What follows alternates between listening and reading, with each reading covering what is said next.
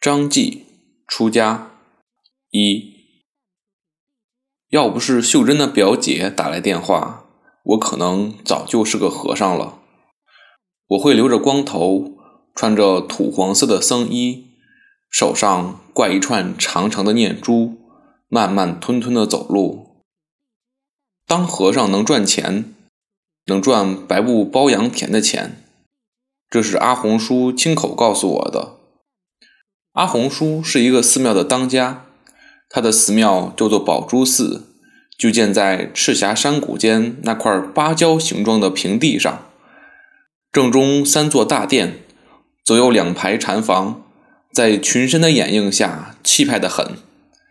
站在金灿灿的大殿前，我疑心以前皇帝住的宫殿也不过如此。可阿红叔说，这算不了什么，以后。他还要在三座大殿前再造三座大殿，等整座寺庙完工后，他还会在围墙外的那片竹林里造一所精致的四合院，留给自己养老。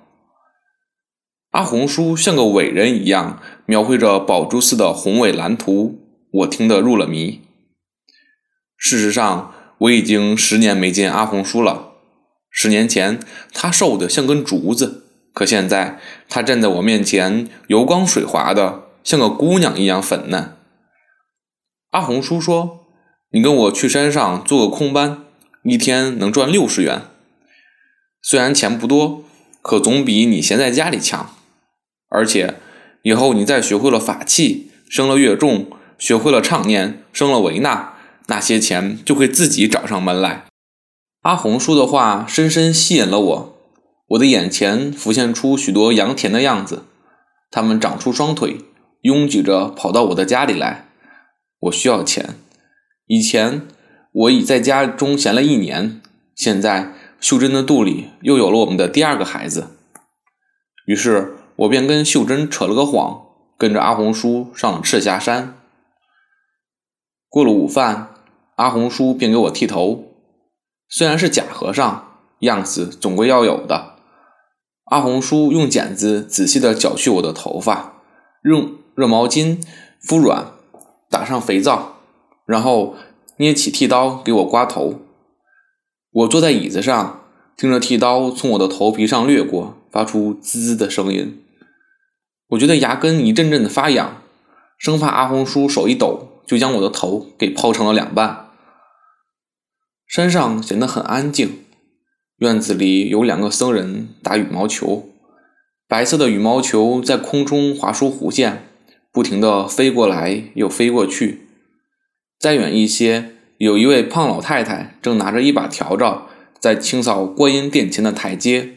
仔细听，能听见笤帚和石台阶摩擦时发出的簌簌的声响。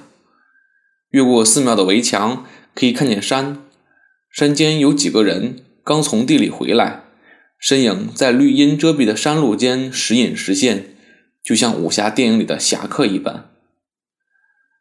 阿红叔的手法很纯熟，手起刀落之间，让我想起秋天时那些来自台州黄岩的割稻客人。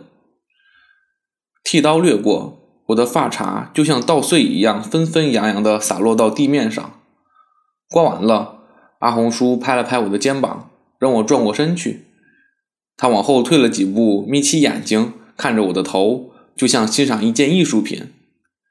看了一会儿，他满意的说：“嗯，很像范儿。你的头型好，没什么坑坑洼洼。要穿件袈裟，没准比我还像个和尚呢。”我不知道阿红叔是在表扬我的头型，还是在表扬自己的刀法。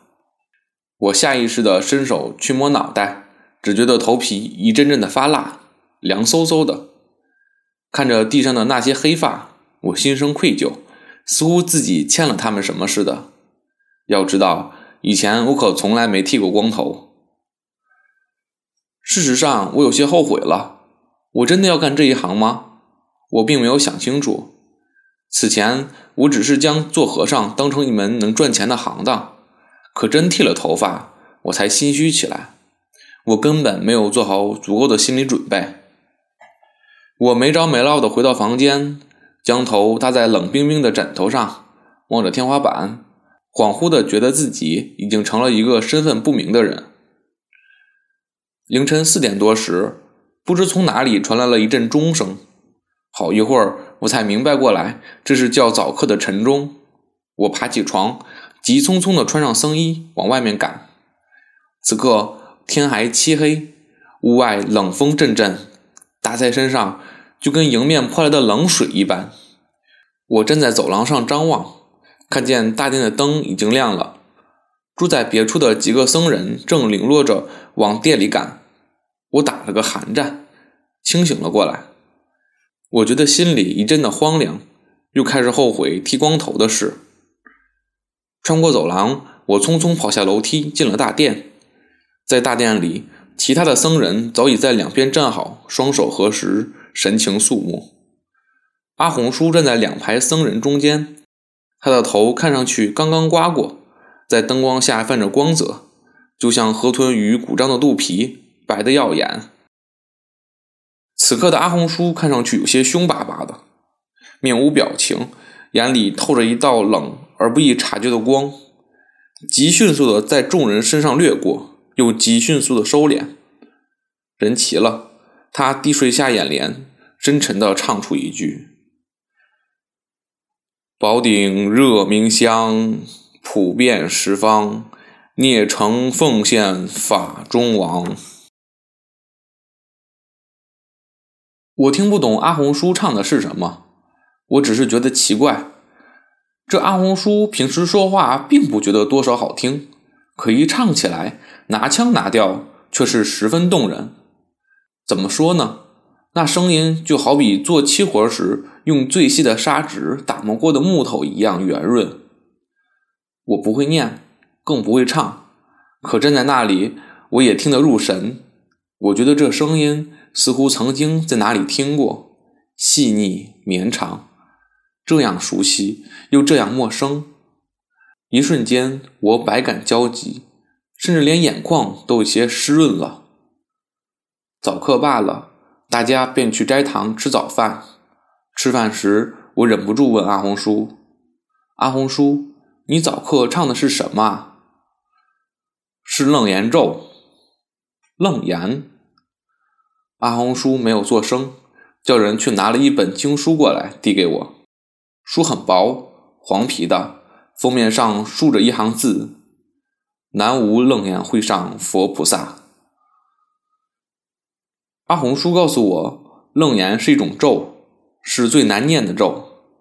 有句老话叫：“和尚怕楞严，道士怕普安。”如果一个人会念楞严咒，还能念得好，那他就算是个好和尚了。